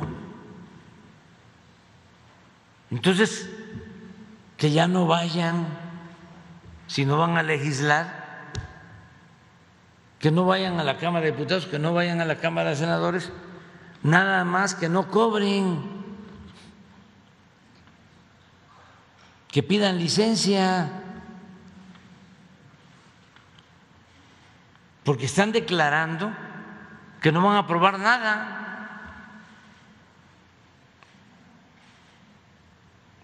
Nada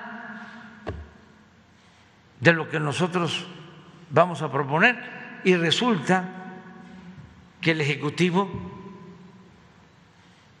pues tiene la facultad de presentar iniciativas de reformas.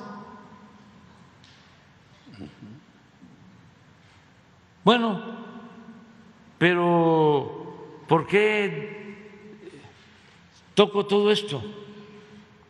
Por lo de las mentiras.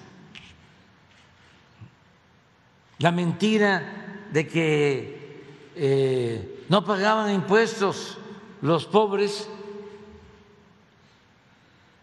los que se buscan la vida como pueden, y que ese era el problema fiscal de México. No, el problema era que los que más tienen no pagaban porque eran los dueños o se sentían los dueños de México y tenían secuestrado al gobierno. Entonces, no dejarnos ahora apantallar con la mentira de que si cambia el horario o mejor dicho, si ya no cambia el horario de verano, vamos a tener problemas con las finanzas, no va a haber ningún problema. Eh, al contrario, eh, le tienen mucha confianza a México los inversionistas, porque ahora eh, no se permite la corrupción y hay un auténtico Estado de Derecho. Por eso está llegando la inversión extranjera, como nunca. Y por eso está fuerte el peso y no ha habido devaluaciones. Y vamos a seguir avanzando. Y esto tiene que ver con la salud porque sí afecta. Y aquí se va a hacer la presentación. Y además lo estamos diciendo a tiempo para que todo mundo se prepare. Bien, presidente. Jefe del Estado mexicano, la República de Colombia se fue a la segunda vuelta en sus elecciones para el 19 de junio en donde hay dos candidatos que están declarándose independientes de los partidos y las corrientes políticas tradicionales. Existe un discurso de parte del candidato, el ingeniero Rodolfo Hernández, donde parece que se plagia parte de su discurso e ideas. Prueba e, de ello es que al día siguiente, si llega a ganar, de su toma de protesta el 8 de agosto, convertirá al Palacio de Nariño, sede de la residencia colombiana, en un museo de arte contemporáneo. Afirma también que no puede haber un gobierno rico con un pueblo pobre y proclama no mentir, no robar y no traicionar al pueblo. La Cancillería de Colombia le pidió a usted no inmiscuirse en asuntos internos cuando dijo que había una guerra sucia en contra del candidato presidencial Gustavo Petro por ello, presidente, le pido dejar la investidura presidencial en el perchero y en calidad de licenciado en ciencia política, darme su visión para no inmiscuirse en asuntos internos de otros países. Y por ello le digo, ¿cuál es su visión? ¿Considera que tiene más afinidad con este candidato Rodolfo Hernández y sus propuestas o con el doctor Gustavo Petrol, quien le envió un saludo solitario la semana pasada? No voy a dejar este, la investidura. No, pero em, desear que los hermanos colombianos se elijan bien em, y que se piense en un cambio, una transformación. Hace falta un cambio verdadero, pero no solo en Colombia, también en Estados Unidos y en todo el mundo. Hace falta una sacudida. No funcionan las políticas que se han venido imponiendo. Si nosotros no hubiésemos optado por una transformación, repito, estaría el país en un estado de emergencia y de ingobernabilidad. Una decadencia solo se puede enfrentar con una transformación. Ya no funciona más de lo mismo.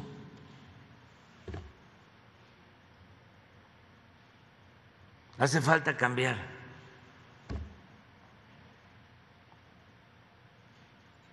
En todos lados. Lo estamos viendo eh,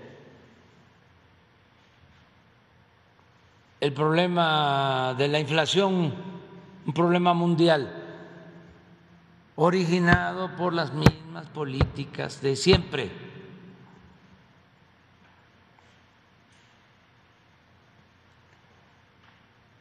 Por el mal comportamiento de las élites de poder económico y de poder político que originan el sufrimiento de los pueblos. Yo pregunto, ¿qué no se pudo evitar? La guerra en Ucrania. Claro que sí, falló la política. Y miren el daño que ocasiona, pérdida de vidas humanas. Qué fácil es decir, hay mando tanto dinero para armamento, ¿no? Yo pongo las armas y ustedes ponen los muertos. Es inmoral. ¿Cuántos desplazados, refugiados? Y agreguen el daño económico, esto que estamos mencionando, los precios de los combustibles en Europa.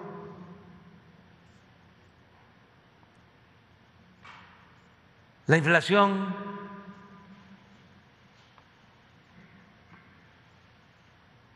ya no debe continuar la misma política.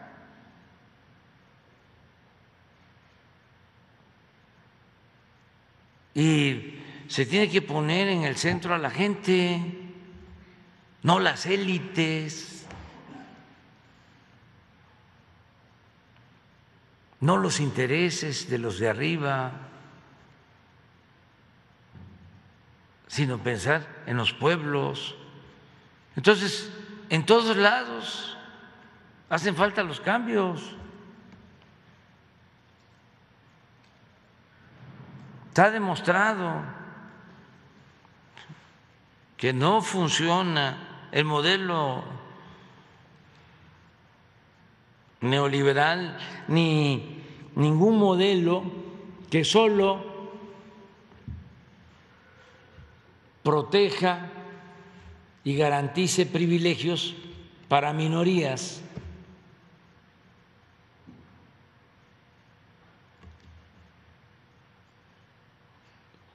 Por eso hay que cambiar, pero que sean los colombianos los que decidan, como están decidiendo los franceses.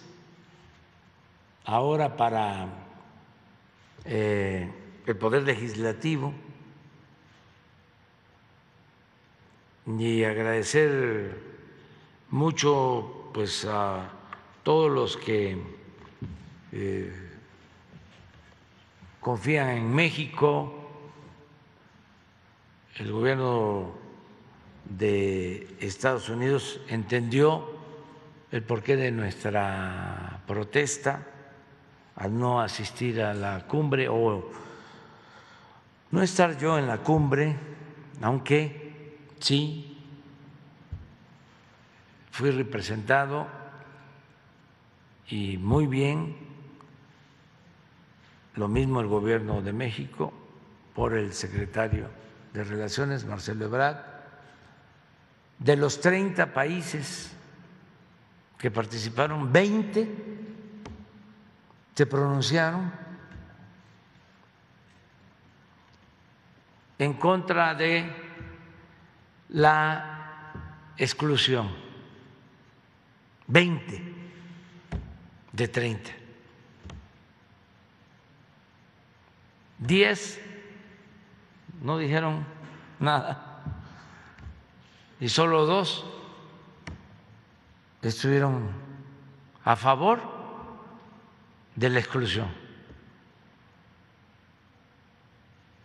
Ojalá y se lea el mensaje y que busquemos la unidad de todos los pueblos, independientemente de nuestras diferencias que van a seguir existiendo. Pero tenemos que dialogar ponernos de acuerdo y buscar la unidad de toda América. Entonces eso es lo que puedo comentarte. Pero quedamos con la compañera. Como a las once y media. Buenos días, presidente. Alex Salazar de Es Noticia. El día de ayer en el Estado de México hubo una reunión con muchísimos miles de simpatizantes de Morena, en donde estuvieron presentes diputados, gobernadores y bueno, también eh, digamos las fichas más importantes que figuran rumbo a candidatos para el 2024. Por supuesto que hubo opiniones muy positivas, me incluyo, eh, por la unidad que está generando Morena entre todos los ciudadanos, pero también hablando de mentirosos, estuvo la oposición Vicente Fox, ya sabe, y entre los más necios figuró Javier Lozano, el que le dicen el saco de, ya sabe, ¿no? Este, Javier Lozano figuró por su necedad de estar tan insistente en las redes sociales y cito, llamándolos bola de huevones, inútiles e irresponsables. Usted ya había dicho en una mañanera anteriormente que no se iban a descuidar sus funciones mientras asistieran a este tipo de actos públicos. Sin embargo, parece que a la oposición, así como le entra por un oído, le sale por el otro. Este, y quisiera saber qué opina usted sobre esa postura, que siguen sin entender que esa estrategia de atacar no está funcionando entre los mexicanos. Bueno, yo pienso que este, hay que seguir insistiendo en que parte del cambio es que haya democracia. Por falta de democracia, eh, México se estancó dejó de progresar, porque la falta de democracia alentó la corrupción. La democracia es competencia, obliga a los partidos, a los candidatos a cumplir con su responsabilidad. Cuando hay un partido único, cuando no hay contrapesos, los que llegan a los cargos se sienten absolutos. Y eso pasaba en nuestro país. Eh, nadie debe sentirse absoluto en ningún nivel de la escala. Entonces, que no haya eh, tapados y que no haya dedazo.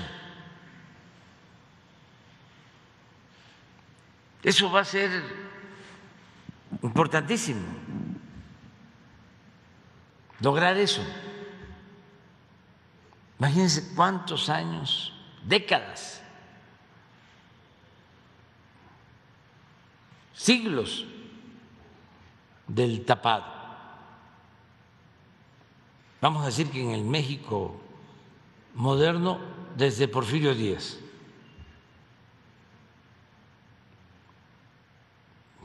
Desde que él impuso a su compadre Manuel González. Pero eso fue en 1880. Y de ahí el tapado y el tapado.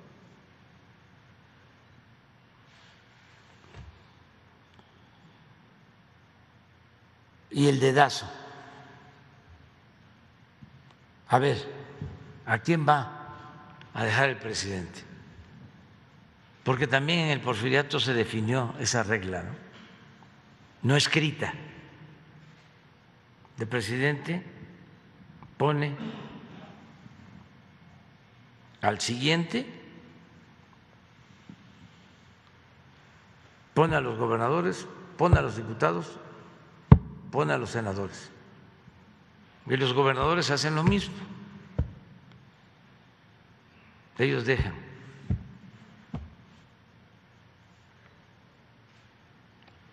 Diputados locales, presidentes municipales. Entonces todo eso debe desaparecer. Y yo con mucha claridad he dicho, no voy a eh, manifestarme por ninguno. Los que pertenecen a nuestro movimiento, al partido del que soy fundador, aunque ahora tengo licencia, todos son mis amigos, compañeros, los quiero mucho y eh, los considero capaces. Entonces,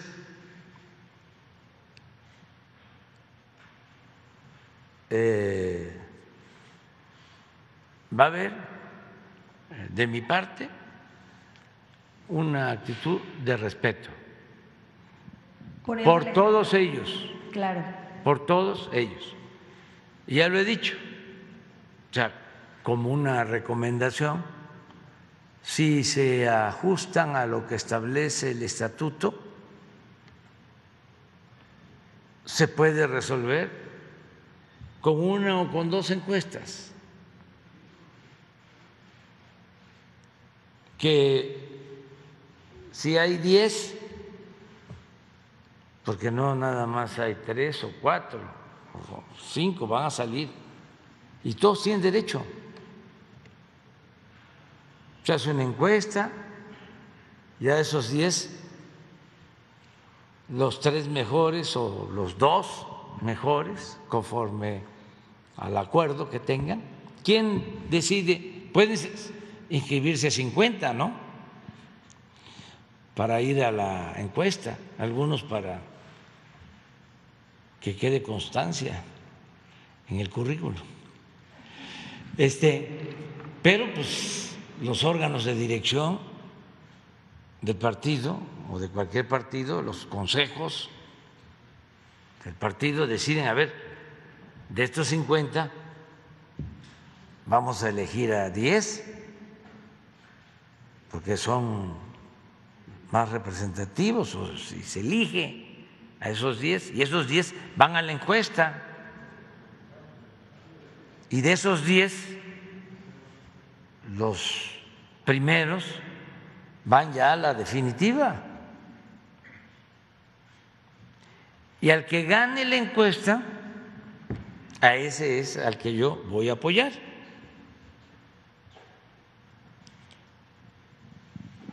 Una compañera o un compañero. A ese es el que voy a apoyar. Y sin dejar mi trabajo, no voy a hacer eh, este, campaña. Nada más es decir, yo este, apoyo a esta compañera, a este compañero, porque fue decisión de la gente, del pueblo, porque no fue dedazo.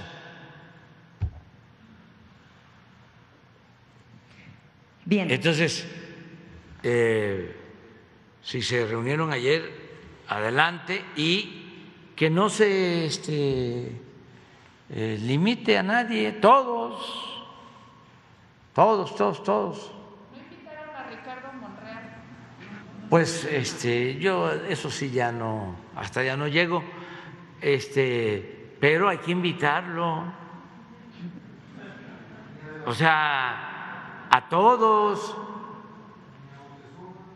también a Esteban, a Ricardo Monreal, Noroña, a este, Tatiana. Hay este, compañeras, compañeros de primera. Este, lo del bloque conservador ahí, ahí sí está este, complicado, pero también pueden, este, estaba yo leyendo que propusieron a Carstens, Carstens este, tienen a Lore de Mola y a otros. Sea la señora de eh, esposa de Felipe Calderón, también ella manifestó que quiere, eh, la señora Lili Telles, o sea, hay este hay este muchos y todos tienen derecho. ¿Y quién va a decidir? El pueblo. El pueblo.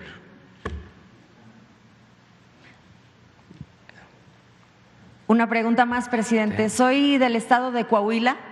Trabajé en medios de comunicación allá y conozco a la perfección la forma en que se manejan en contubernio y en coordinación con, el gobierno, que en este caso es priista y que ha sido priista toda la vida. Vienen elecciones en 2023. Eh, espero que se pueda por fin eh, sacar a esta hegemonía priista del Estado, así como en el Estado de México, que ayer se vio muy positiva la respuesta pero eh, algunos funcionarios allá en el estado de Coahuila, encabezados por el gobernador Miguel Riquelme, eh, voy a ser específica en el caso del exalcalde de Saltillo, Manolo Jiménez, están repartiendo apoyos de parte del PRI, ya sabe, despensas, cementos, tarjetas, en los municipios pasándose por encima de los alcaldes que están en funciones, como en el caso de la alcaldesa Tenia Flores, que ella es de Morena, eh, llegan con sus camiones y distribuyen a la brava los apoyos sin contar, eh, por supuesto, con las personas que se encuentran coordinando todo eso y lo están haciendo a manera de proselitismo anticipado. Eh, ¿qué, postura puede tener usted respecto a, a estas elecciones que se vienen? En mi caso, hablo principalmente por el estado de Coahuila que necesitamos bastante apoyo porque todos los medios de comunicación están vendidos este, hacia el PRI y están desinformando de una manera impresionante este, en grandes masas porque son los que controlan a todo el Estado. ¿Cuál es la postura frente a las elecciones del 2023? Mire, en general, yo le tengo mucha confianza al pueblo. Yo estoy aquí por el pueblo. No estoy aquí por el dinero, por la compra del voto, porque me apoyaron los medios de información, porque hice acuerdos con los potentados. No, no, no. Al contrario, no querían los que se sentían dueños de México que yo llegara. Populista y no sé cuántas cosas, más peligro para México. Y al final la gente decidió, porque el pueblo es mucha pieza y ya eh, hay mucha conciencia en la gente. Eh, pierden su dinero los que piensan que van a comprar lealtades, que van a poder comprar conciencias. Ya no funciona eso. No funciona. Eso antes funcionaba y eso no en todos lados. Sí me tocaran, tocaban cosas de cómo en las vísperas de las elecciones se repartían despensas y pollos y patos, chivos, borregos, puercos, cochinos, marranos. Todo eso lo vivimos, ¿no? Y gente, por ejemplo, que decía, aquí todos, me tocó ver, vamos a votar por el cambio. Entonces llegaban y les ofrecían dinero. Necesito el dinero y voy a votar por ellos. Total. Eh, va a ganar el movimiento, si todos están por el movimiento, a favor del cambio. Pues no. Entonces, después de que pasaba la elección, llantos. ¿Sí? Llantos del que había vendido su voto con esa idea. Habían lugares en donde este, compraban contenedores de bicicletas de China en las vísperas de las elecciones. Otros lugares en donde mm, por la necesidad mataban una res y entregaban carne después de ir a votar. Cosas de lo más lamentables y dolorosas. Y habían también comunidades donde les hacían una barbacoa, sacrificaban un animal y la gente se reía después porque decían, les comimos la barbacoa y no votamos por ellos.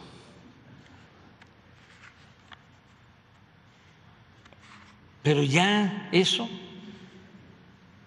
no funciona. Acaban de haber elecciones. Estoy seguro que hubo compra de votos en algunos lugares y no les funcionó.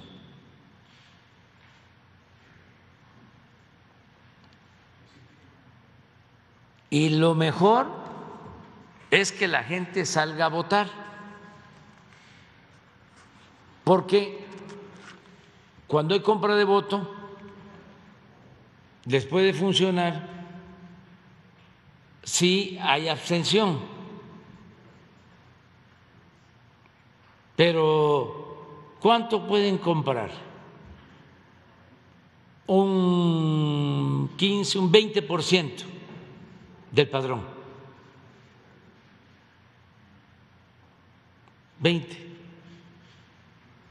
O sea, si son mil, compran 200 votos. En una sección o en una casilla. Si solo salen a votar 35%, ya ganaron. Pero si sale a votar el 60, ya perdieron. Eso sucedió en la elección pasada. Yo estaba observando nada más. de que le metieron y le metieron y le metieron en algunos lugares, pero salió la gente aun cuando infundieron miedo para que no salieran. Por eso me quito el sombrero. Por eso hablo de que el pueblo no es tonto. Tonto es el que piensa que el pueblo es tonto. Entonces, compra de voto campañas de desprestigio, guerra sucia, todo eso no funciona. Lo de las frases, lo de eh, maquillaje, eh, el uso de las redes sociales que está de moda.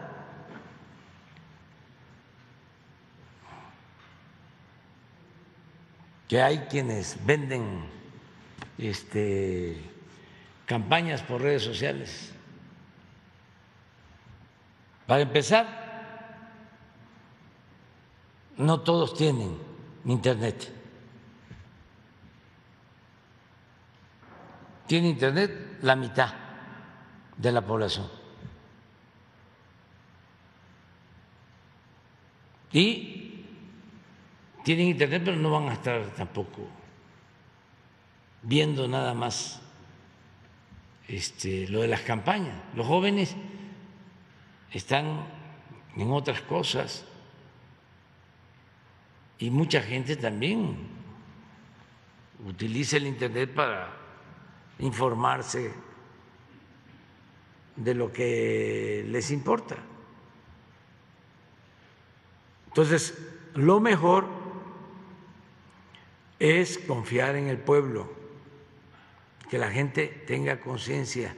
Y el que le va a entregar una despensa o materiales de construcción, ese es sin duda, sin la menor duda, un corrupto. Ese es un ladrón. porque ese está comprando los votos porque cuando llegue se va a robar el dinero del presupuesto. Luego, hasta insultan a la gente, o antes, Llegaba la gente pobre a los ayuntamientos a pedir algo y los corrían. Si a ti ya te dimos, ya que vienes a pedir, porque son de lo más déspota. El conservador es retrógrada, no le tiene amor al pueblo, no le tiene respeto, es clasista, es racista. Entonces hay que confiar en la gente. Ya me voy porque tengo que, este, tengo que Al otro día me, ¿se acuerdan que dije que iba yo a comerme este, una torta de chilaquiles? Pues yo pensaba que nada más las tortas de chilaquiles este, se comían aquí en la Ciudad de México, como, este, como la guajolota, ¿sí? No, me mandaron a decir como lo escucharon, de, de Guadalajara. Este, no, pero ya son las ah, tortas ahogadas. No, también este, las tortas de chilaquiles. Y este, entonces ya es la hora, ¿no? Ya es la hora. Ya. Nos vemos mañana.